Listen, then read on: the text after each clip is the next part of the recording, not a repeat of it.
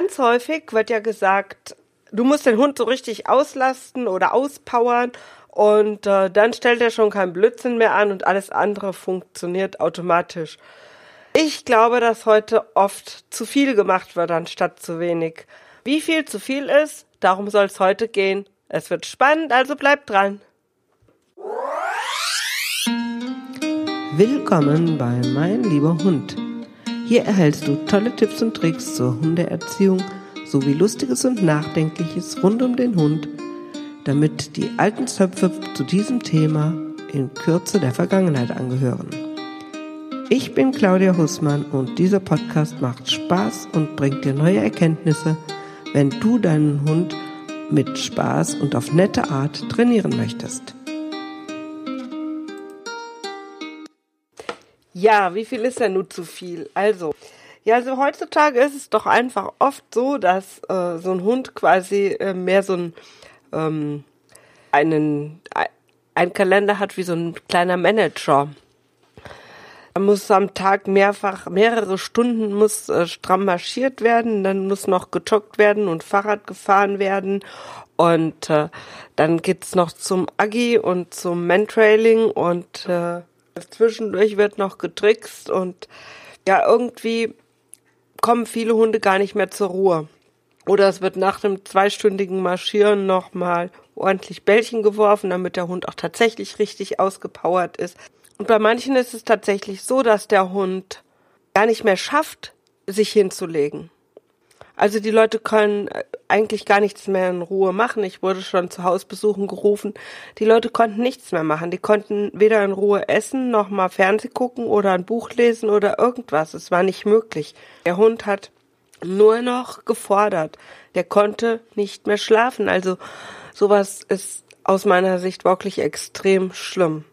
Und da möchte ich jetzt mal beim Welpen schon anfangen und da fängt es nämlich schon an, dass der Welpe, ja, er muss sozialisiert werden und ja, natürlich sollte er jeden Tag ein paar neue Eindrücke bekommen. Das heißt aber nicht, dass ich mit dem Welpen eine Stunde durch die Gegend renne und irgendwelche wilden Sachen mache. Das heißt nur, dass ich vielleicht heute rechts rumgehe, morgen links rumgehe, heute am Kindergarten vorbeigehe dann mal am Altenheim vorbeigehe. Dann fahre ich vielleicht mal in die Stadt und bin fünf Minuten auf dem Marktplatz. Dann gehe ich vielleicht mal in ein Café und trinke vielleicht ein Glas Wasser oder eine Cola oder sowas. Dann äh, gehe ich mal in den Park und guck mir, setz mich auf eine Bank und guck mir an, wer da so vorbeiläuft. Ähm, dann gehe ich mal an einer vielbefahrenen Straße lang dann gehe ich mal in den Wald, aber das alles mache ich nicht stundenlang, sondern ich mache das gezielt immer wieder, wieder kleine, kurze Sequenzen, die ich dem Hund positiv nahe bringe.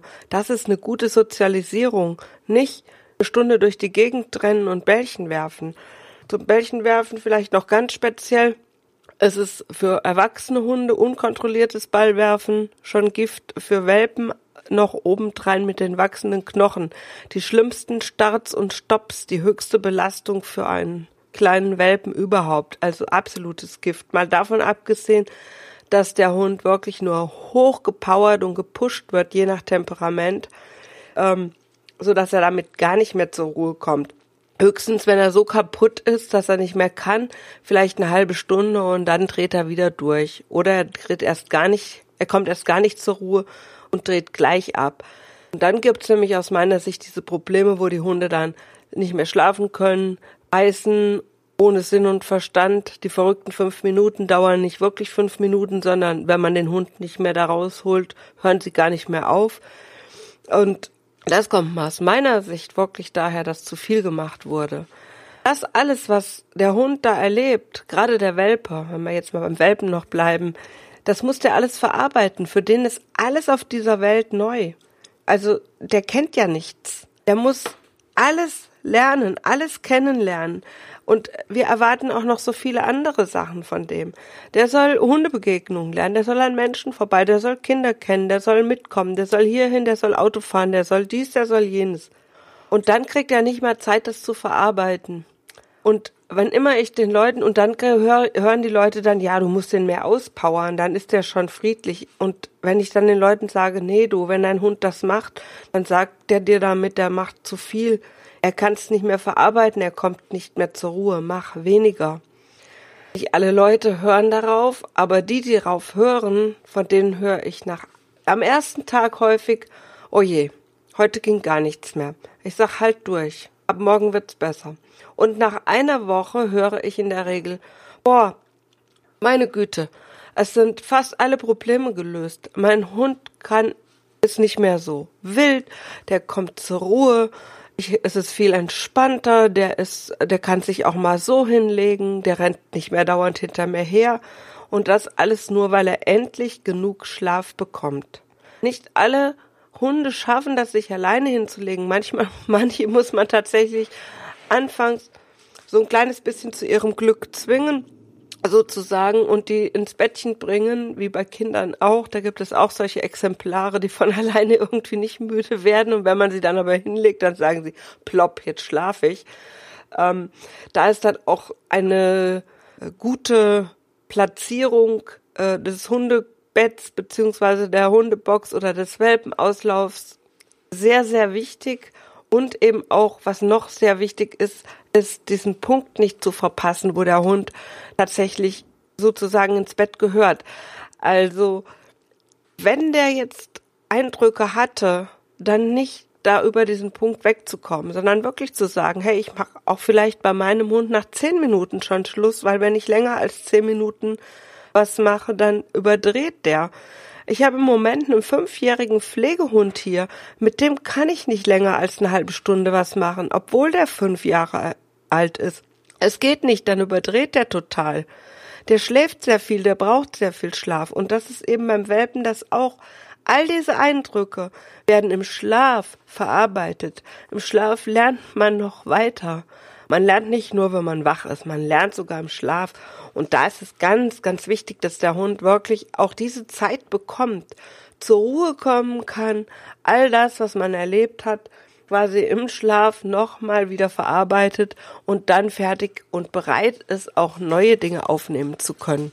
Ja, so viel, also das war äh, ganz besonders jetzt wirklich der Appell für die Welpenbesitzer. Weniger ist da wirklich mehr lieber nochmal ein paar ruhige Sachen zu Hause machen, wenn so ein Erlebnis war und der Hund ist tatsächlich noch nicht müde. Man merkt, er ist noch nett und aufnahmebereit und alles geht noch. Dann mache ich einfach noch ein paar ruhige Übungen, aber wirklich ruhige Übungen, die den Hund nicht hochpushen. Ich verstreue ihm sein Futter in den Schnüffelteppich und lass ihn suchen oder ich pack's ihm in ein paar leere Klopapierrollen und lass ihn die halt kaputt beißen und da sein Futter raussuchen.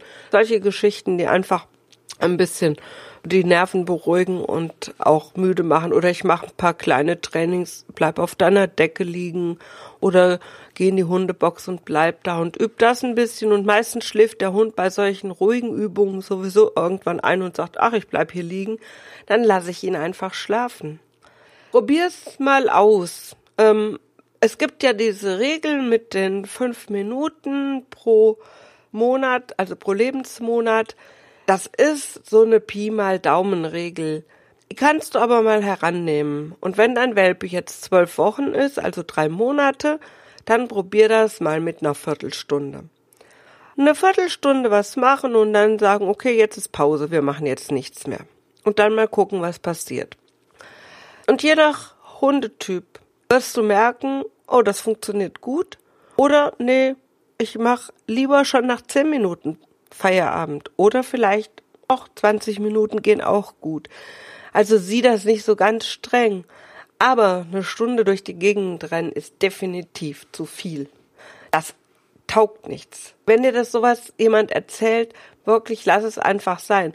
Wenn du mal eine halbe Stunde unterwegs bist und es ist einfach so, dass du irgendwo gestanden hast, hast dich vielleicht mit jemand unterhalten oder dein Hund hat irgendwo zehn Minuten spannend geschnuppert und es war total super. Es ist überhaupt kein Problem. Aber wenn du jedes Mal bei jedem Gassigang so lang unterwegs bist und dein Welpe überdreht, dann solltest du weniger machen. Im Prinzip sagen es einem die Hunde. Wenn du schon deinen Welpen überdreht hast, dann hast du in der Regel auch einen erwachsenen Hund, der überdreht ist. Ich hatte eine Schäferhündin hier in Pension, die war, ja, also die war, die war, die war mehr wie ein Flummi. Das war gar kein Hund mehr. Und die Dame hat es total gut gemeint jemand hatte ihr gesagt, du musst dann einfach mehr auslasten. Und die hat jeden Tag immer und immer mehr gemacht. Die ist vor der Arbeit schon zwei Stunden mit ihrem Hund durchs Feld gerannt, hat ihm Bällchen geworfen, hat ihn bespaßt, hat ihn, ich weiß nicht was veranstaltet. Dann ist er trotzdem nicht zur Ruhe gekommen oder deshalb eigentlich. Aber sie hat halt gedacht, sie muss noch mehr machen und hat dann auf diese Art und Weise fünf, sechs Stunden an diese, mit diesem Hund am Tag und es wurde immer schlimmer. Und sie hat gedacht, ich muss noch mehr machen und noch mehr machen. Und ich habe ihr dann erstmal ein paar andere Spiele nahegebracht, anstatt wilde Bällchenwerferei. Wir haben also erstmal, weil der Hund auch regelrecht ein Ball-Chunky war, die Bällchen- und Wurfgegenstände komplett aus dem Plan genommen und nur noch Nasenarbeit gemacht und viel, viel weniger. Die hat mich nach, die hat mir nach, ich glaube, zwei oder drei Wochen hat sie mir eine Dankes-E-Mail geschrieben. Weil endlich dieser Hund mal zur Ruhe kam und sie auch wieder zur Ruhe kam und mal durchatmen konnte. Und hat wirklich festgestellt, okay, weniger ist mehr. Oh, die Leinenführigkeit klappt jetzt auch viel besser. Und mit dem Rückruf wird's auch langsam. Also auch die anderen Dinge gingen wieder viel besser, weil der Hund sich auch wieder konzentrieren konnte. Der konnte sich wirklich nicht mehr konzentrieren und das war auch ein erwachsener Hund. Aber der war so ausgepowert, so hochgepusht, so überdreht. Also hatte, ich würde fast schon sagen, so Burnout beim Hund. Viel zu viel. Also, das ist so die Quintessenz, wann solltest du weniger machen, wann ist es zu viel? Wenn du merkst, dass dein Hund es nicht mehr schafft, runterzukommen, wenn du merkst, dass dein Hund einfach überhaupt nicht mehr zur Ruhe kommt, wenn du merkst, dass dein Hund bei jedem Bewegung, bei jedem Geräusch sofort wieder da ist und sagt, hey, mach. Wenn du merkst, dass du nicht mehr zur Ruhe kommst, weil dein Hund permanent vor dir steht und fordert, dann denkt darüber nach, weniger zu machen. Und ja, es kann durchaus sein, dass das die ersten Tage wirklich sehr, sehr anstrengend wird, wenn du einfach mal sagst, nö, du hast jetzt Pause, wir machen nichts und ignorierst deinen Hund komplett. Ähm, da würde ich dir jetzt vielleicht nochmal meinen Blumenvasentrick ganz kurz erklären. Weil die Menschen haben dann oft auch ganz viele Probleme, das durchzuhalten, ihren Hund auch wirklich dann mal zu ignorieren und zu sagen, nee, Freundchen, es ist jetzt nichts los, es passiert jetzt absolut nichts, weil die Hunde oft auch eine sehr gute Technik haben, um die Menschen dann doch dazu zu bringen, was zu tun. Ähm, ich sage mal, dann tut so für euch eine Blumenvase hin. Und ähm, irgendeine olle Blumenvase oder hängt ein Handtuch über die Türklinke oder sowas. Ganz offensichtlich. Der Hund soll das auch mitkriegen. Und immer wenn die da steht, dann ist der Hund Luft für euch. Ihr könnt euch am Anfang ja so ein, so ein Timer stellen, so eine Eieruhr, ähm, auf fünf Minuten. Und wenn ihr die fünf Minuten haltet ihr aber wirklich durch. Guckt den Hund nicht an, egal was der macht. Sprecht nicht mit ihm. Am besten denkt ihr nicht mal an ihn und fasst ihn auch nicht an. Egal was der veranstaltet. Der ist Luft für euch. Und wenn dann die fünf Minuten abgelaufen sind, dann stellt ihr demonstrativ die Vase wieder weg. Und das macht ihr einfach mal. Vase hin heißt, Hund wird ignoriert. Wenn ihr keine fünf Minuten schafft am Anfang, dann nimmt am Anfang nur eine Minute. Aber mit der Zeit wird der Hund mitkriegen, oh, wenn diese Vase da steht, dann bin ich Luft. Mein Mensch merkt mich nicht. Komisch. Und dann könnt ihr die Zeit ausdehnen. Dann könnt ihr von fünf Minuten auf zehn Minuten, auf eine halbe Stunde und so weiter. Das ist eine Hilfe für den Menschen insbesondere, aber eben auch so ein bisschen für den Hund. Deswegen macht es auch ruhig so offensichtlich und auch was, was euer Hund wirklich wahrnimmt, da ist ein Unterschied. Also Blumenvase ist jetzt nur ein Beispiel, das kann irgendwas sein. Man könnte auch ein großes Handtuch über die Türklinke hängen oder irgend sowas. Ja, und wenn ihr dann mal durchhaltet, wenigstens eine Woche und konsequent weniger macht, dann solltet ihr schon merken, dass euer Hund ruhig wird. Es gibt noch ein paar mehr Hilfsmittel, ähm, aber das sollte eigentlich schon reichen, damit euer Hund runterkommt wieder. Und eine Bitte noch. Ihr könnt ruhig joggen, Radfahren und sowas mit eurem Hund machen. In vernünftigem Maße mit einem erwachsenen Hund ist das ja völlig okay. Nur achtet bitte darauf, das ist eine Hochleistung. Und das solltet ihr langsam anfangen und den Hund daran gewöhnen.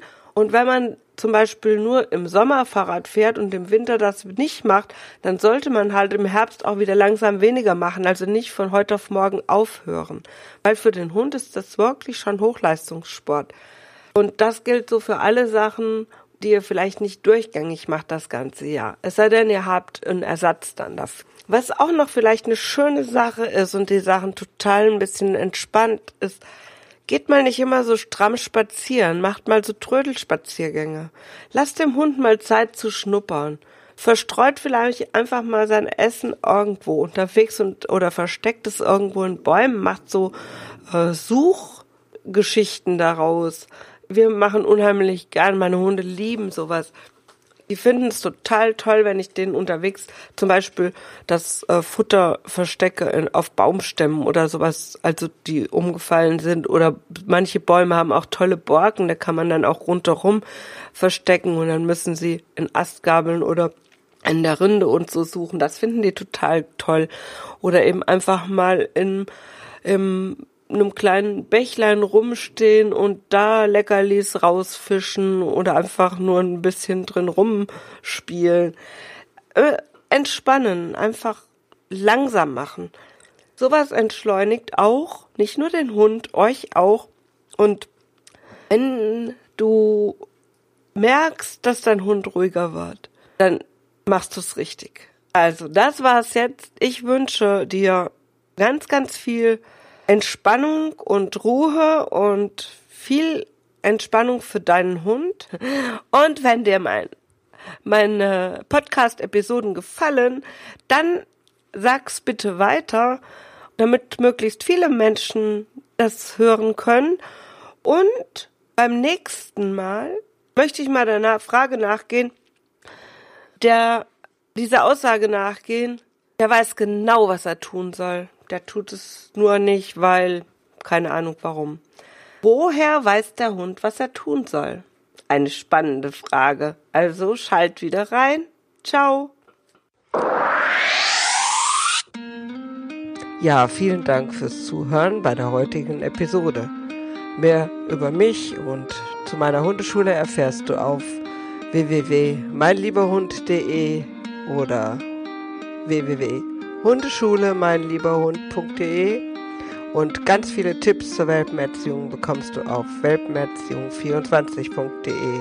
Dort kannst du dir auch ein E-Book herunterladen zum Training der Beißheimung beim Welpen. Ich hoffe, wir hören uns bei der nächsten Episode und wünsche dir noch einen fantastischen Tag.